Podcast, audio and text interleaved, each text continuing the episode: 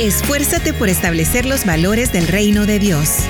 En femenino, iniciamos. Ya tenemos a nuestra invitada por ahí, ya pendiente, lista para iniciar.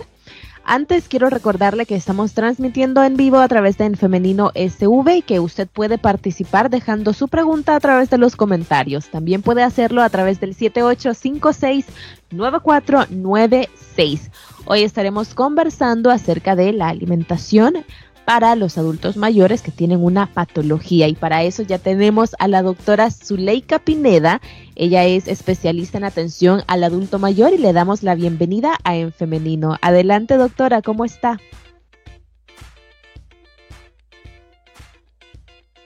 Hola. Tiene silenciado, doctora. Muy bien. saludos a todos. Qué alegría estar por acá nuevamente con ustedes. Es un gusto para nosotras recibirla en nuestro programa, doctora, porque pues siempre hay algo nuevo por aprender y sobre todo en este tema de atención al adulto mayor y con esto que estamos hablando o que vamos a hablar en esta mañana, la alimentación, cuando ya hay, una patología previa. Pero antes, bueno, vamos a iniciar con lo básico, ¿no? ¿A qué nos referimos con patologías? Eh, sí, bueno, las patologías es algo que se sale de, lo normal, lo que nosotros acostumbramos ver, ¿verdad? Eh, por ejemplo, ¿qué enfermedades podríamos mencionar esta mañana o qué patologías? Me parece que podríamos hablar de la alimentación en pacientes con diabetes, con hipertensión arterial, con insuficiencia renal. Eh, y algo que en el adulto mayor es muy frecuente, la desnutrición, al contrario del sobrepeso y obesidad que lo es en el, en el adulto de edad media todas estas son patologías. No es el estado ideal de salud que, necesitaríamos. Ahora, no quiere decir que por, por, tener estas situaciones de salud el paciente no pueda tener una buena calidad de vida. Él tiene que aprender a vivir con la diabetes, con la hipertensión, mantenerse controlado y de esa manera evitar las consecuencias o los efectos adversos que estas enfermedades producen en su cuerpo. Y para eso es importante la nutrición. La nutrición es como una píldora más en el tratamiento. Claro, y por cierto, hoy es el Día Mundial de la Diabetes, así que también para que lo tengamos en consideración. ¿Y le parece, doctora, si iniciamos entonces eh, con esta patología, cuál debe ser la alimentación para el adulto mayor que tiene diabetes? Bueno, primeramente, eh, recordemos que el adulto mayor eh, se vuelve selectivo en su alimentación. en un primer término, a él le cambia el paladar, le cambia de repente el gusto, ya no, ya no apetece los mismos alimentos que antes le, le parecían agradables y muchas veces los comienza a sacar y a excluir de su dieta. Y eso no debe ser así. Nosotros debemos de tener una dieta variada, balanceada y equilibrada. ¿Qué quiere decir eso? Que en mi plato de comida debe haber todos los grupos de alimentos. Deben estar los carbohidratos, las proteínas y las grasas, repartidas en diferentes porciones. Eh, a veces algunas situaciones de, salud hacen que ellos no puedan percibir el sabor a los alimentos. Hay medicamentos que nos cambian la paliatividad eh, de los alimentos. Entonces, tenemos que evaluar qué es lo que está pasando y por qué el adulto mayor ha decidido no comer o ha comenzado con anorexia o hiporexia, que sería baja de apetito o totalmente no come nada. Eh, tenemos también por otro lado los pacientes que de repente ellos comen, pero nada más están como rumiando, ¿verdad? Porque ellos comen, pero luego vienen, toman todo y lo están sacando. Y, y tampoco hay otros pacientes que me dicen, mire doctora, yo a mi edad ya no quiero comer carne, no quiero comer pollo, yo quiero comer verdurita, quesito, frijolitos. Y entonces ahí estamos mal, porque muchos de los micronutrientes los encontramos en estos alimentos, en la carne. Las carnes rojas son ricas en, vitaminas que son esenciales para esta edad. Eh, la proteína de mejor calidad que nos va a ayudar a formar el músculo, que nuestro cuerpo está en carne o si los lácteos, entonces no podemos sacarlo de la dieta. Tenemos que ver cuál es el que más nos conviene o cómo se lo vamos a presentar al paciente. Respecto a la diabetes, eh, nosotros debemos de tener bien claro que lo que importa es cómo nosotros vamos a servir y a combinar los alimentos. Con lo que debemos de tener cuidado es con las grasas y los carbohidratos simples. Eh, ¿Qué quiere decir eso? Que realmente si yo soy diabético, yo tengo que entender que la, el azúcar de mesa, voy a mencionar ahorita cinco alimentos, el azúcar de mesa, el dulce de panela, el azúcar eh, ya sea blanca o, morena, la miel de abeja, eh, no debe de estar en mi alimentación. O sea que yo tengo que tomar la decisión de cambiar el azúcar tradicional y la miel de abeja eh, por azúcar dietética. Y en el mercado hay muchas. Yo no voy a decir marcas, pero usted sabe que hay muchas. Y usted decide cuál es el que le gusta. Eh, el azúcar, y ahí tenemos un problema bien serio, porque hay muchas creencias que dicen el azúcar da cáncer, o, no me gusta, endulza demasiado, y es verdad, el azúcar eh, artificial, el azúcar de dieta, eh, que así la, vamos a llamar esta mañana, pero su nombre correcto es un edulcorante artificial, la situación es que endulza mucho más, endulza 10 veces más el azúcar normal. Entonces, claro, vamos a tener que usar menos cantidad. Y hay personas que dicen, yo siento un gustito diferente, amarguito, pero eso es cuestión de costumbre y decisión. Usted dice, no, este azúcar me conviene más. Yo me voy a acostumbrar a usarla porque quiero comer dulce. Entonces, usted tiene dos caminos. O dice, bueno, no como azúcar y aprendo a disfrutar los alimentos así como están en la naturaleza, con el sabor que ellos tienen, o uso azúcar, pero tiene que ser artificial. El otro punto es a dónde están los demás carbohidratos simples, porque ese es uno de los carbohidratos que totalmente debemos de evitar. Están en las, en las harinas, eh, eh, están en los carbohidratos como por ejemplo la papa, ¿verdad? la yuca, el camote, eh, en la harina de trigo, entonces nosotros podemos hacer como, como alguna, algunos trucos para cambiarle la forma a, estas, a estos alimentos. Y entonces viene y se introduce la harina, de, um, la harina integral, el pan integral, el pan hecho de harina integral, ¿verdad? Y entonces este es cierto, es un carbohidrato, pero ahora este se convierte en un carbohidrato complejo. ¿Qué quiere decir eso? Que no es lo mismo que yo me coma un pan francés a que yo me coma una tortilla o, un pan que ha sido hecho de harina integral. ¿Por qué? Porque mi cuerpo, cuando yo lo coma, lo va a recibir de una manera diferente. El pan de harina tradicional, eh, el pan de harina de trigo, de harina de arroz, de harina de papa, mi cuerpo lo va a recibir como que es un algodoncito de azúcar, o sea, inmediatamente se va a disolver y entonces va a llegar a mi sangre y va a llegar a niveles altos, ¿verdad? De, niveles en la sangre, de azúcar, va a elevar el azúcar en la sangre exageradamente. En cambio, si yo consumo tortilla o consumo un pan integral, eh, este azúcar, que siempre es azúcar, o un carbohidrato complejo, se va a tardar más mi cuerpo en absorberlo, en procesarlo, y durante ese tiempo se va a ir liberando de una manera lenta. Y eso a mí me va a ayudar a que no se me eleve el azúcar en sangre, sino que se mantengan los valores adecuados y yo voy a aportar, aparte del tratamiento médico que yo tomando, estoy ayudando con la alimentación. Entonces, esos son los... ¿A dónde, ¿Qué otros carbohidratos simples podríamos mencionar? El, las pastas, eh, las, eh, todo lo que son eh, harinas, ¿verdad?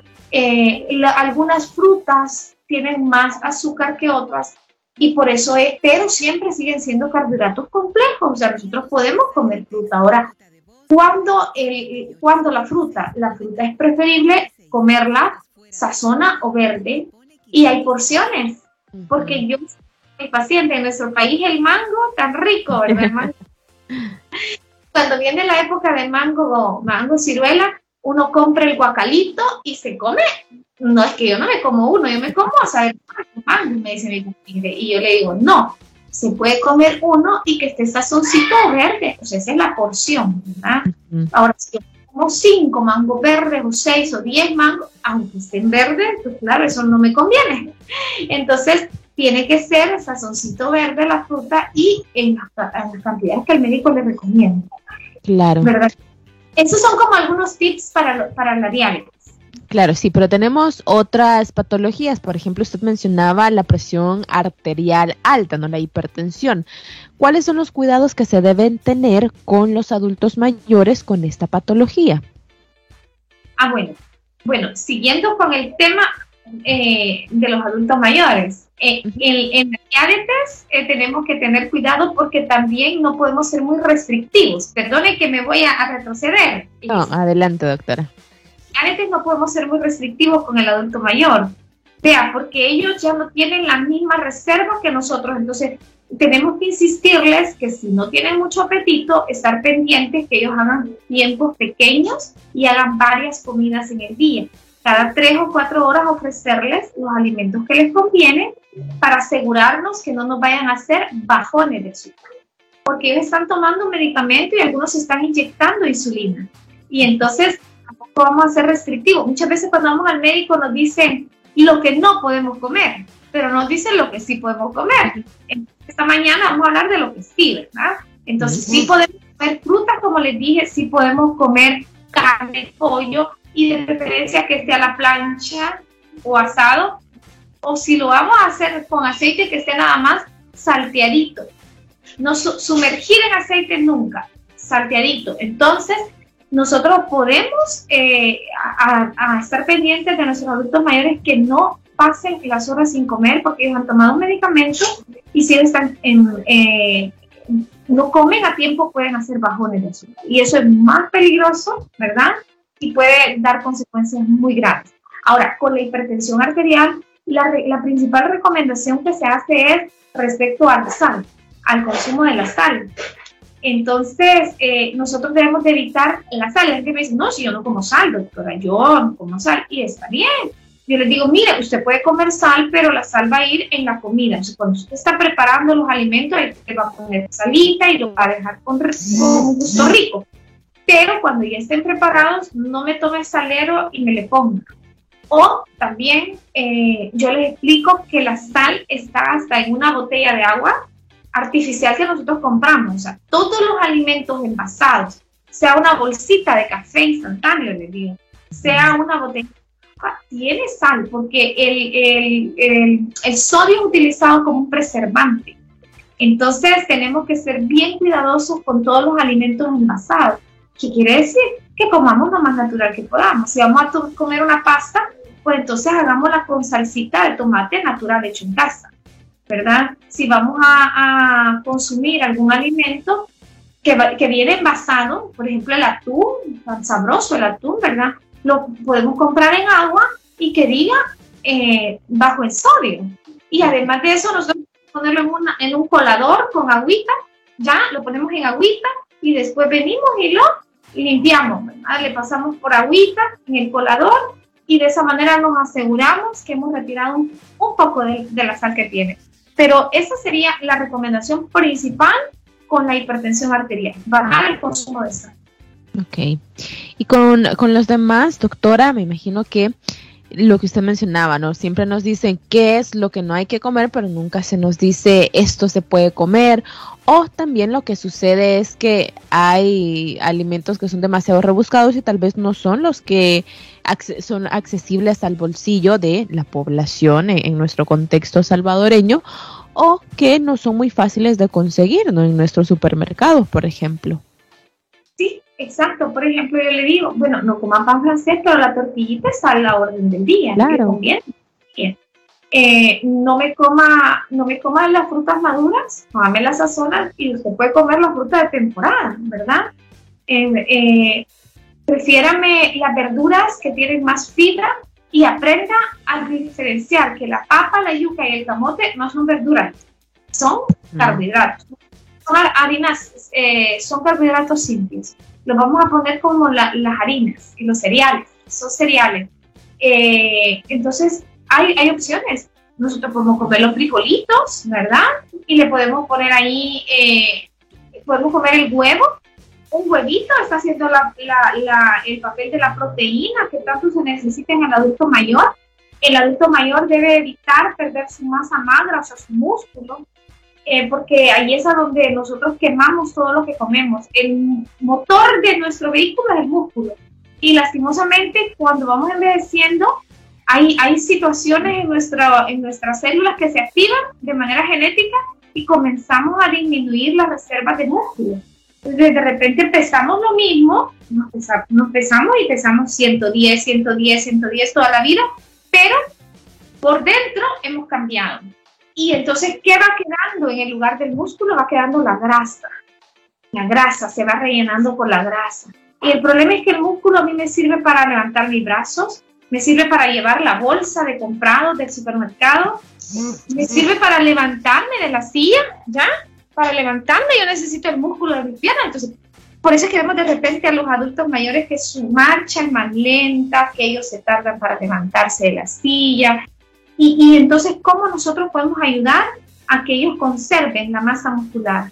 Aportándoles proteína, y ayudándoles a, que sean más activos, a que hagan un poquito de ejercicio, ¿verdad? Porque la actividad física fortalece la masa muscular. En todas las enfermedades nos va a favorecer que tengamos una buena masa muscular. Doctora, quizá acá también es importante hablar acerca de los cuidadores, ¿no? Porque el adulto mayor, ya usted lo mencionaba al principio, quizá no tiene mucho apetito o claramente pues le cuesta más comer o prepararse sus comidas, entonces es acá quizá un poco la responsabilidad del cuidador o cuidadora de estar pendiente, ¿no? Porque yo he visto en bastantes casos que a los adultos mayores por el miedo de que tal vez esto le pueda hacer daño, solo se le dan, por ejemplo, sopitas, no solo sopitas eh, de, de algunas eh, cositas naturales, ¿no? Como mora, chipilín, todo esto, o si no, solamente la tortilla con el quesito. Y esa es como la base de la, de la alimentación. Así es, sí, sí, y, no, ¿verdad? Tiene que ser variada y balanceada. Y lo otro son las consistencias, porque muchas veces, como ya no tienen eh, su, su dentadura, ¿verdad? Y algunos no quieren usar las prótesis, eh, viene y, comienzan a, preferir algunos alimentos que sean fáciles para ellos de masticar o de digerir. Y entonces, ¿qué tenemos que hacer? Bueno, yo le digo a mis, a pacientes, no le gusta la carne de roja, no. ¿Y porque Es que es muy dura, me dicen, que mire, entonces se la vamos a hacer en salpicón. Entonces usted le va a preparar la carnita de él en salpicón o me le va a hacer una tortita de carne, o me le va a hacer el picadito de verduras y ahí le va a poner la carne bien finamente picada. O si vamos a hacer sopa, la vamos a licuar, vamos a licuar el trocito de carne o de pollo y se la vamos a agregar. Es que mire, no le gusta, no, es que no se va a dar ni cuenta.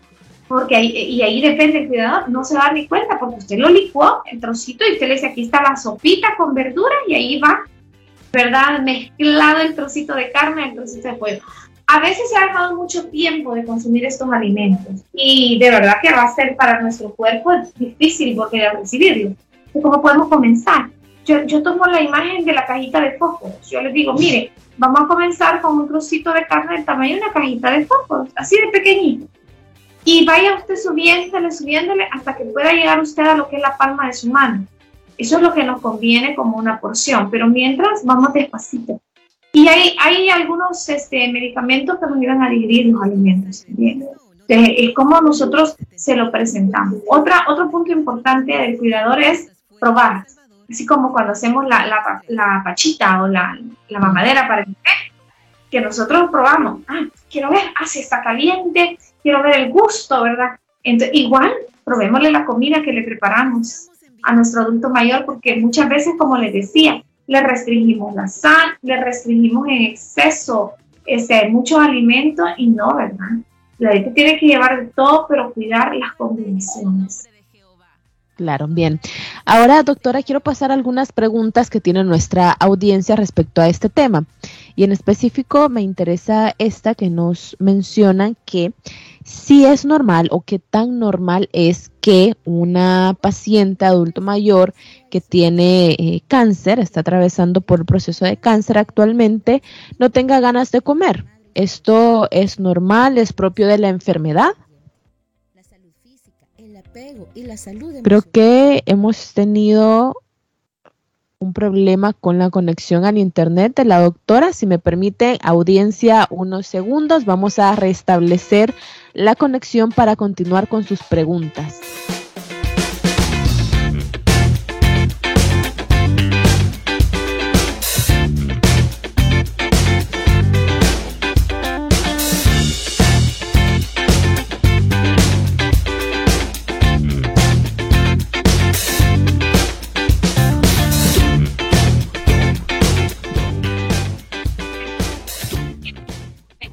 Muy bien, ya la, tenemos por ahí.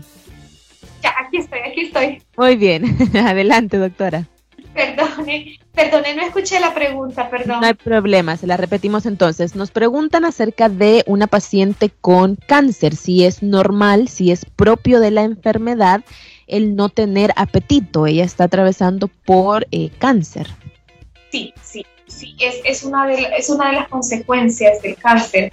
Eh, en el cáncer, nuestro cuerpo está peleando con esas células que han mutado, que han cambiado. Y entonces nuestro cuerpo se enfoca, su energía está enfocada en tratar de destruir a esas células que están causando el daño en ese momento. Entonces, eh, nosotros, nuestro cuerpo dice, no, o sea, no, no necesito alimento. Eh, es como una manera para explicarle a, la, a, la radio audiencia. Es, es una, una, imagen, quiero hacer como una película yo ahorita, eh, que entonces mis células están peleando y dicen, no, yo no me puedo entretener en comer. Entonces se liberan ciertas sustancias en nuestro cuerpo que le dicen a nuestro cerebro, no, o sea, ahorita no, la alimentación no, es, de comprender al paciente. Recibe medicamentos también que dañan su mucosa, dañan su intestino, no absorbe igual entonces sí es, tiene que tener mucho cuidado eh, con algunos suplementos, porque entonces nosotros qué vamos a hacer? Vamos a tener que concentrar la alimentación, ¿verdad? Vamos a tener que aportarle en pequeño volumen gran cantidad de calorías. Y existen suplementos en el mercado que nosotros podemos usar en estos momentos. Eh, igual nosotros podemos hacer, usted me decía lo económico, porque de repente sí, claro. alto costo, entonces, ¿qué podemos hacer? Nosotros podemos concentrar la alimentación, lo que les mencionaba. Hacemos así, ¿verdad? Pero ponemos la carne, ponemos la verdura, le ponemos arroz, le ponemos aceitito para aumentar las calorías y de esa manera, en poquito volumen, le estamos aportando lo que necesita. Y eh, comprenderlo, comprender al paciente que está padeciendo de cáncer, que es parte de su enfermedad, que no tenga apetito, ¿verdad? Claro, y nos mencionan también por acá, siempre respecto a, este caso, si es em, beneficioso para el paciente que se le den en mayor cantidad los suplementos alimenticios que eh, el alimento en sí, porque menciona que el alimento, así como nos dice la carne, por ejemplo, u otro tipo, se siente muy pesado.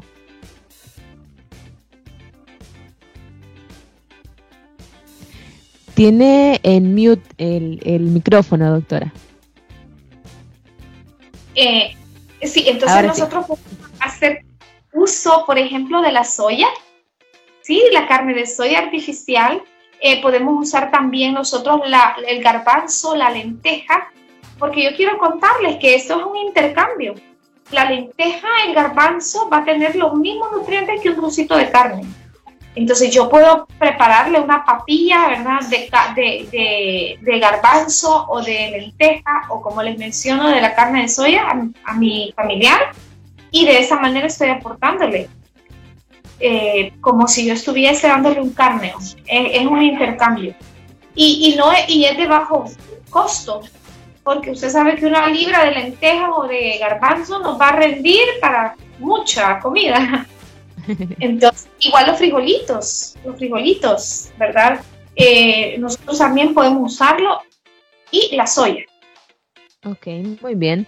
¿Hay algún grupo alimenticio que se deba priorizar más cuando se padece de cáncer? Eh, sí, sí, creo que no priorizar, pero no dejar de lado, o sea, incluir todos los vegetales y frutas frescas, porque son ricos en antioxidantes. Y la situación que tenemos con el cáncer, debemos de evitar mucho las azúcares en ese momento. O sea, el azúcar como que no debe estar, eh, no soy diabético, pero tengo cáncer, entonces no, el azúcar, tratemos de, el azúcar simple, tratemos de sacarla del menú y comamos carbohidratos complejos. Esa es una recomendación. Y la otra es las frutas y verduras frescas porque tienen antioxidantes. Cuando yo cocino un alimento, cuando yo, por ejemplo, saco el jugo de naranja y lo dejo reposando, eh, algunos de los antioxidantes se van a perder. Quiere decir que yo el jugo de naranja me lo tengo que tomar recién exprimido. Eh, yo tengo que comerme la naranja, eso sería lo ideal. La mandarina, la, la manzana, me la tengo que en lugar de procesarla porque al procesar los alimentos, la ensalada, la ensalada fresca, ya ahorita la hicimos y en este momento vamos a comerla. Hay algo que sí es, de tener mucho cuidado y es cuando hacemos estos licuados de, de frutas, de muchas frutas, y ponemos eh, que un trozo de esto, un trozo del otro, y en la licuadora y hacemos. Tengamos cuidado porque a veces tenemos demasiada carga de azúcar. O sea, la, la cantidad de azúcar que nos quedó ahí, ¿verdad? O si vamos a hacer, por ejemplo, un jugo de naranja y usamos 5, 6, 7 naranjas, es demasiado azúcar lo que nos estamos este, aportando porque la porción es una naranja. Entonces, si yo pongo 5, 6 y yo me voy a tomar el jugo rapidito y rico, ¿verdad? Pero mejor me como la naranja. Ok, excelente. Tenemos espacio para otra pregunta. Nos dicen, doctora, ¿qué tan cierto es que es bueno para eh, la gastritis comer papa con miel? Eh, no le puedo opinar, no tengo mucho conocimiento al respecto. Ok, excelente. Eso nos lo comentan como uno de los remedios caseros, ¿no? Pero sí, sí lo he escuchado y hay gente que me ha dicho, mire, que yo como papa cruda y a mí me, me cae bien para la gastritis, ¿verdad? Entonces, no lo puedo recomendar porque, como le digo, no tengo conocimiento, pero sí he escuchado a muchas personas que la papita, el licuado de papita, increíble, les ayuda. Bien. Y eh, bueno, y si una última pregunta, ¿hay diferencia entre los vegetales que son eh, crudos o así como salteados y comerlos salcochados? Sí, sí, por la pérdida de nutrientes, por la pérdida de, electrolitos. Bueno, mire, no hablamos de la insuficiencia renal en otra, en otra oportunidad. Por ejemplo, cuando tenemos un paciente renal, es, le, van a, le van a restringir la cantidad de líquidos que va a tomar en el día. Y también le van a decir, mire, no coma estas y estas verduras porque tienen mucho potasio. Y entonces, este, una forma de que él pueda comer esos alimentos es que los pele, trocitos pequeñitos y que los deje reposando en agua y luego que los lave y que le bote agua y lo vuelva a poner a reposar, que lo lleve a ebullición y de esa manera nosotros en el agua estamos botándole a, los, a, los, a los vegetales esos nutrientes que no queremos. Eh, pero si nosotros no tenemos ninguna patología que nos beneficie botarle los minerales, no tenemos que cocinarlos demasiado. Lo mejor es salteado o al vapor. O si se puede comer crudo, pues entonces así como nos lo da la, la tierra, ¿verdad? La naturaleza. Excelente, muy bien.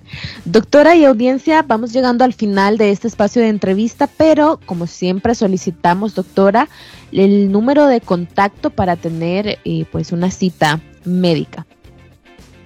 Sí, eh, mi nombre es Zuleika Pineda, eh, eh, me dedico a la atención en la nutrición, enfermedades crónicas y del adulto mayor.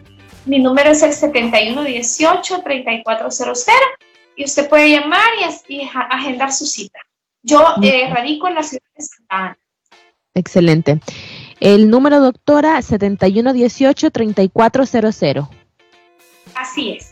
Así Muy bien. Ese es mi número. Por acá lo tengo entonces, lo tengo acá anotado y bueno, así que si usted audiencia quisiera tener una cita médica con la doctora Zuleika Pineda, pues puede pedirme el número y yo se lo comparto con mucho gusto. Bien, doctora, le agradecemos muchísimo que nos haya acompañado y le deseamos que tenga un feliz día. Bueno, muchas gracias, feliz día, un gusto, adiós. Adiós, doctora. Bueno, y ahora también agradecer a nuestra audiencia. Gracias por estar pendiente de este programa, por estar participando también con nosotros. Quiero saludar especialmente a Daisy García Funes, que por ahí nos estaba comentando. Muchísimas gracias por su sintonía. Y ahora quiero hacerle una invitación para el día de mañana. Recuerde que su cita es a las 9.30 de la mañana, siempre a través del 100.5 FM, en, también en, en internet, el in.org.sv y en Facebook nos encuentra como en femenino SV. Por ahí puede estar pendiente de nuestra fanpage en donde estamos transmitiendo nuestras entrevistas, pero también otro contenido para que usted pueda estar pendiente de ello. Bien, nos quedamos hasta acá, pero nos vemos y nos escuchamos hasta mañana. Que tengan un feliz día.